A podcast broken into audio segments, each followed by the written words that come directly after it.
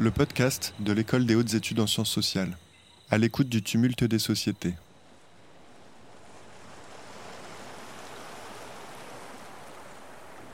Et pour vous, une île, c'est quoi? C'est où? Qu'est-ce que cela évoque? Et quand? Une promesse? Un souvenir? Et pourquoi pas un son? Des vibrations. Avec Esteban Bourg, musicologue et historien, abordons ces lieux emblématiques et vulnérables grâce à l'archipel musical qui se tisse de Madonna à Luigi Nono, de Parsifal à Robinson Crusoe, d'Henri Salvador à Claude Debussy et Emma Bardac. Quand notre perception, la sensation de la nature et de l'être chéri, de notre bonheur et de nos terreurs font écho en nous. La mer monte, les eaux montent un peu partout. Et tout à coup, je me mets à imaginer le son que ça fait. Le son de ces flots euh, qui, chacun dans leur coin et partout, sont en train de gagner du terrain. Et je m'excuse auprès des artistes qui ont sans doute déjà pensé à ces choses-là. Je suis sûr qu'il y en a et qui en ont fait des œuvres. Pour l'instant, j'essaye juste d'imaginer euh, une sorte de musique, une sorte de son qui les travaillerait de l'intérieur, ces eaux, ces mers. Et je me mets à penser, euh, nous sommes tous vulnérables face à ça, qu'on soit humain ou pas. Les pierres sont vulnérables, les êtres vivants sont vulnérables. Et parmi les plus vulnérables, je pense qu'il y a les îles. Les îles sont des parties euh, de la Terre qui sont quelque chose plutôt que rien, et en même temps ce n'est qu'un hasard, c'est un niveau de l'eau qui les fait exister. Donc euh, l'idée même du son d'une île est un peu paradoxale, est un peu même impossible à penser, et pourtant j'essaye d'imaginer qu'est-ce que le son d'une île, qu'est-ce que la musique d'horreur que peut avoir une île dans son être lorsqu'elle sent les eaux monter et la disparition, l'engloutissement menacé.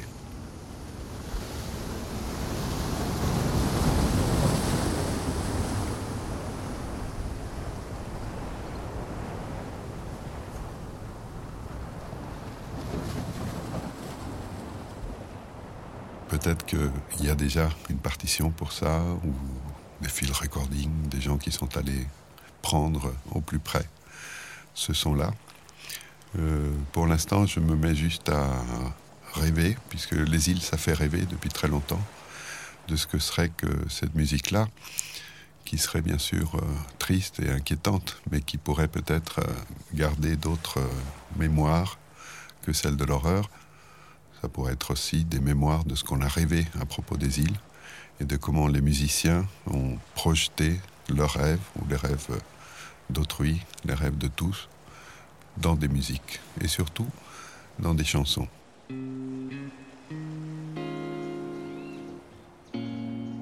Des îles, euh, il y en a beaucoup, elles sont toutes euh, très différentes. Les chansons qui parlent des îles, il y en a moins. Il n'y a pas une chanson pour chaque île, je crois, peut-être, mais en tout cas, je n'en connais pas autant. Euh, il y a au contraire plutôt une image de l'île qui revient, qui est un peu, comment dire, sans qualité, une île. Une île où on, s'amuse, où on peut être heureux. C'est un cliché absolu, c'est un, endroit qui n'existe pas et qui, non seulement il n'existe pas, mais en plus il n'existe pas de moins en moins d'existence, puisque même les îles désertes qu'à une époque on pouvait encore trouver si on les cherchait, sont aujourd'hui sans doute impossibles à concevoir. Toujours est-il que cet imaginaire de l'île comme le lieu où on est heureux, ça vient jusqu'à nous, ça existe euh, dans nos discothèques, dans nos mémoires musicales. Et moi, il y en a une parmi ces chansons qui m'est toujours restée en tête, pour ainsi dire. C'est Dans mon île d'Henri Salvador, qui est une chanson d'Henri Salvador, donc une chanson heureuse, tellement heureuse qu'on se dirait qu'il n'y a presque rien à entendre autrement c'est euh, tout rond. Dans mon île, ah comme il fait doux,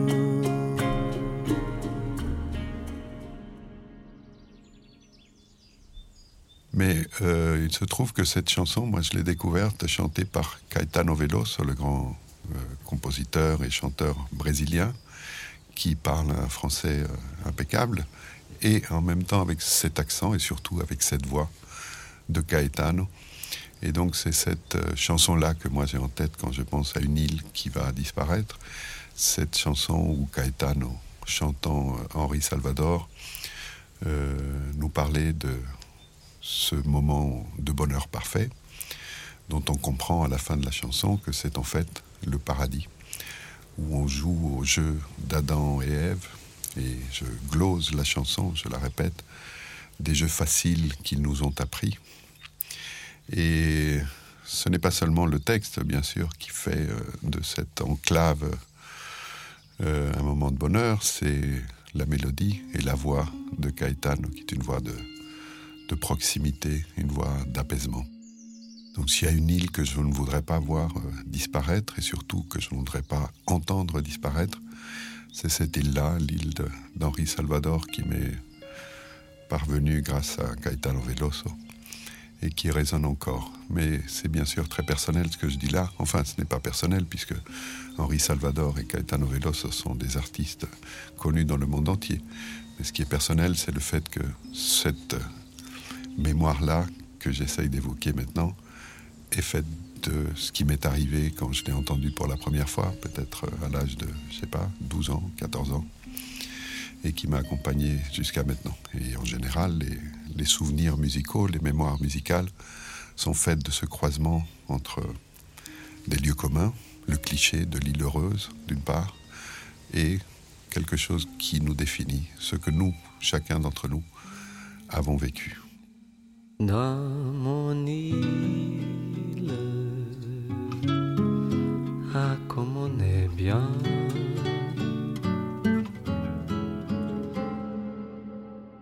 Alors à certains égards, on peut trouver que cette chanson dont je parle dans mon île de Henri Salvador est sublime. Elle est parfaite d'une certaine manière. On peut aussi, on a tout à fait le droit de la trouver ringarde et même kitsch, ou en tout cas inutile. Chacun fait ce qu'il ou elle veut, n'est-ce pas? Après, il y a d'autres exemples où c'est plus difficile de ne pas les trouver ringards, ces exemples, parce que s'il y a un environnement qui est formaté pour des plaisirs de masse, c'est ces îles où en fait il n'y a de la place pour personne. C'est ça qui fait justement l'intérêt. Donc quand on écoute certaines euh, chansons qui sont euh, des gloses sur l'île de nos rêves, de mes rêves, de tes rêves, en quelque langue que ce soit, par exemple ici en allemand, on a envie de dire euh, ok, c'est leur île, euh, je ne serais pas forcément heureux là-dedans.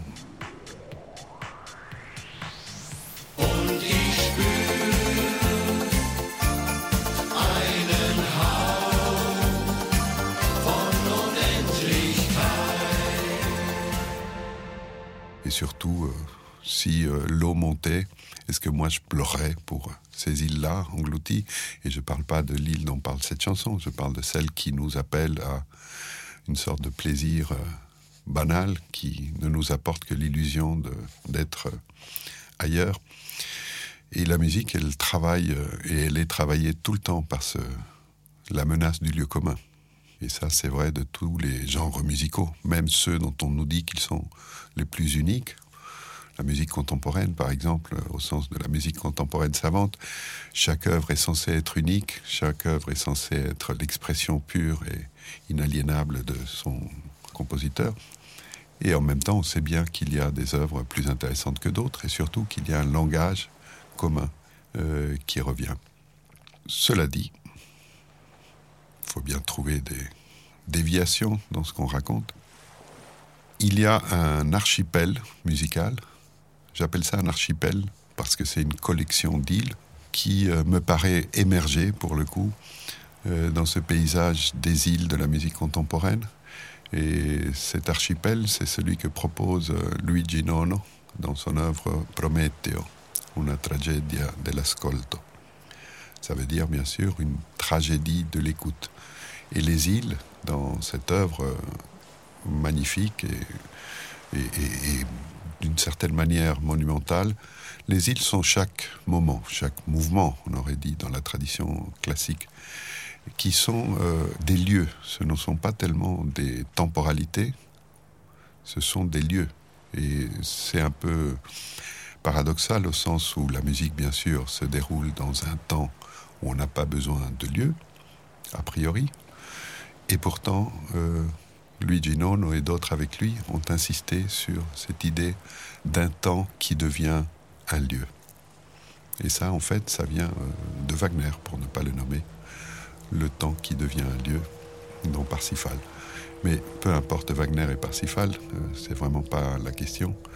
La question, c'est celle de ces îles de temps, d'espace-temps musical, suspendues, suspendues par Luigi Nono dans un lieu qui n'est pas n'importe quel lieu, puisque Luigi Nono était un homme de Venise, et que c'est de Venise que nous sont venus euh, ces derniers temps les échos, et là j'insiste sur l'écho, c'est du son, les échos les plus inquiétants, les plus sinistres même, de ce que c'est que cette montée des eaux qui nous menace et qui ne fait que renouveler périodiquement ce signal que le temps est lancé dans une course euh, folle, sans doute, dans une course euh, dont le son est sans doute impossible à imaginer, mais qui peut très bien ressembler à un engloutissement.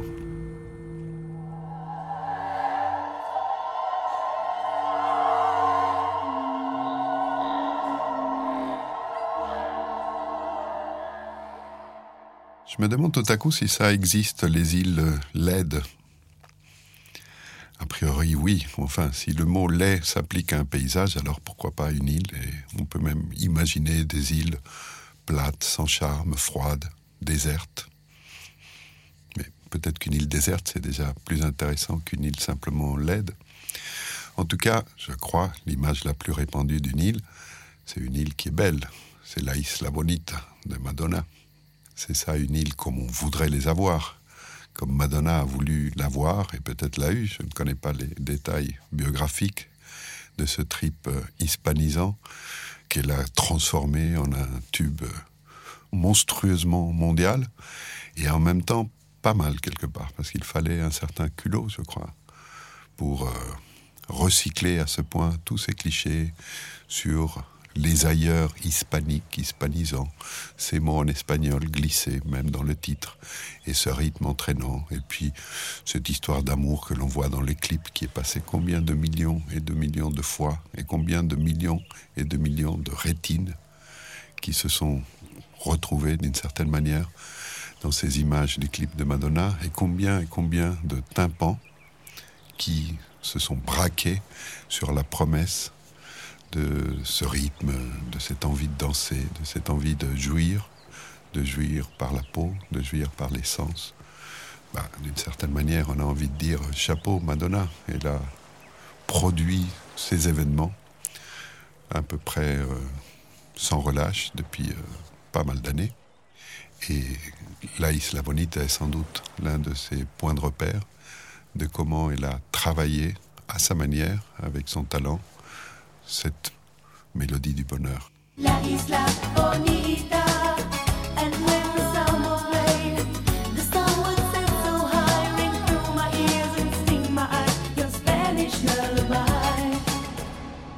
En tout cas, moi, l'Isla Bonita, la Isla Bonita, ça me fait danser quelque part dans ma tête, tout en n'étant pas dupe de ce qu'elle a pris de cette île banale, de cette île reproduite à l'infini, depuis combien de temps, je ne sais pas au juste, mais minimum depuis que le tourisme de masse existe, donc euh, à vue de nez, euh, trois siècles, allez.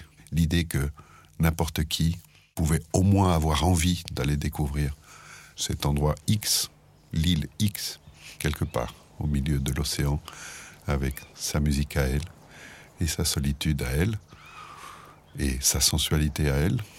Alors, Robinson Crusoe ce n'est pas un personnage très musical, mais a priori, euh, pourquoi pas Peut-être qu'il se chantonnait tout seul.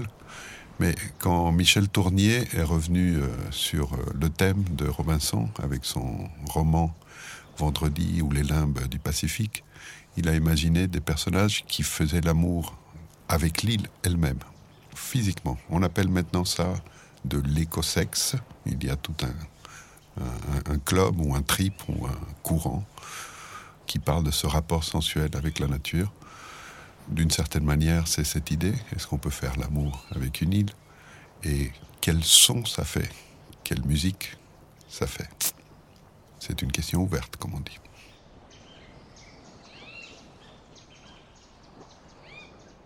Grain after grain, love erodes my high weather walls, which fend off the tide, cradle the wine to my island. Ce sont quelques vers de la chanson Island, les îles au pluriel bien sûr, de King Crimson, qui sont une autre variante de ce rêve, d'une île du bonheur, d'una isla bonita, d'une île joyeuse, qui pour le coup résonne avec une force né des années 70, né de ce que King Crimson a été dans ces années-là, et qui en même temps a une tonalité presque de ballade, presque quelque chose d'hollywoodesque, si le mot existe. C'est comme un interlude dans cette énergie. Et c'est encore une fois ça, je crois, ce que l'industrie du tourisme a souvent vendu et ce que certains, certaines d'entre nous ont parfois la chance de vivre, ça existe après tout, par moment, c'est intermittent, n'est-ce pas? Mais ça peut exister, cette plénitude sonore d'un lieu où il fait bon vivre et où les oreilles, ces tympans qui vibrent, ces membranes, sont ce qui nous connecte à ces autres vibrations, celles de la mer, celles de la terre, celles de ces grains de sable dont parle la chanson, qui sont capturés, qui sont euh, englouti peu à peu par la montée de la marée, par la montée de l'époque. Earth, stream and tree, encircled by sea, waves sweep the sand from my island. À la fin, on n'est nulle part dans toutes ces îles, puisque non seulement elles sont partout, mais en plus elles disparaissent à des rythmes différents. Et euh, quoi qu'il arrive, tant qu'il y aura des gens, je crois, il y aura des gens pour se souvenir au moins des îles qui euh, ont marqué leur imagination. Et quelqu'un qui a fait de ça une œuvre magnifique, c'est Claude Debussy, lorsqu'il a composé son morceau, sa pièce, son œuvre, L'île joyeuse, pièce pour piano qui dure six minutes environ, et qui a une histoire, une longue histoire en fait. Elle est intéressante dans ses détails même. Mais enfin, il faut retenir peut-être avec quelques notes de sa musique l'idée qu'en fait, elle a eu cette œuvre deux versions. Debussy n'était pas quelqu'un qui allait souvent à la mer ni à la plage. On dit qu'il ne savait même pas nager. Et pourtant, à un moment, alors qu'il était euh, en crise, comme on dirait aujourd'hui, il a imaginé euh, une première version de ce morceau pour piano, L'île joyeuse, qui s'achevait sur un climax splendide et unique. Et euh, c'est comme des petites pierres blanches laissées aux quatre coins de la partition qui nous font dire que il y a quelque chose d'un bonheur sensuel et même sexuel dans cette île joyeuse de Debussy. Mais là où ça devient vraiment intéressant, c'est que il a écrit euh, la première version de L'île joyeuse, alors qu'il était euh, non pas seul puisqu'il était marié à l'époque, mais qu'il était dans un état de solitude intérieure. Et puis il a rencontré une femme, Emma, qui allait devenir sa deuxième femme, moyennant un scandale considérable. Donc euh, il a rencontré Emma et il est parti avec elle de manière clandestine, puisque c'était un double adultère. Vous avez deviné, il est parti sur une île. Quelques jours. Cette île, c'était l'île de Jersey. Aujourd'hui, je ne sais pas si c'est la première île à laquelle on pense comme lieu de bonheur.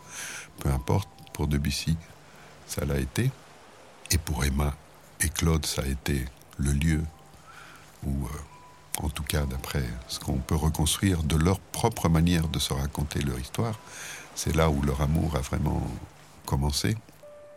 Et pour ce qui est de l'histoire de l'île joyeuse, de la musique, là, comme je disais, où ça devient intéressant, musicalement parlant, c'est que après ce séjour sur l'île de Jersey, sur l'île joyeuse, Claude Debussy a retravaillé la partition et il a incorporé dans la partition un deuxième climax, ou plutôt un premier, c'est-à-dire un climax qui vient vers les deux tiers de l'œuvre, alors que dans la première version, il n'y en avait qu'un à la toute fin.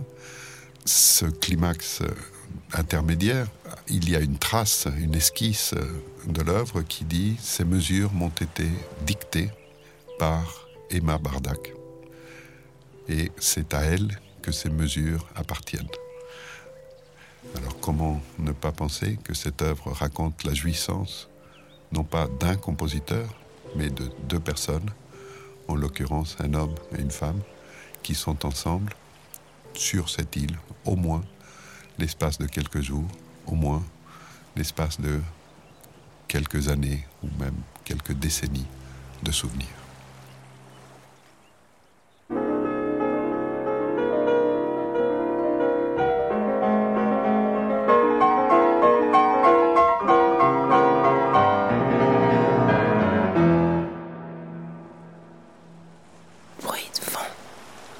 Podcast de l'École des hautes études en sciences sociales, à l'écoute du tumulte des sociétés.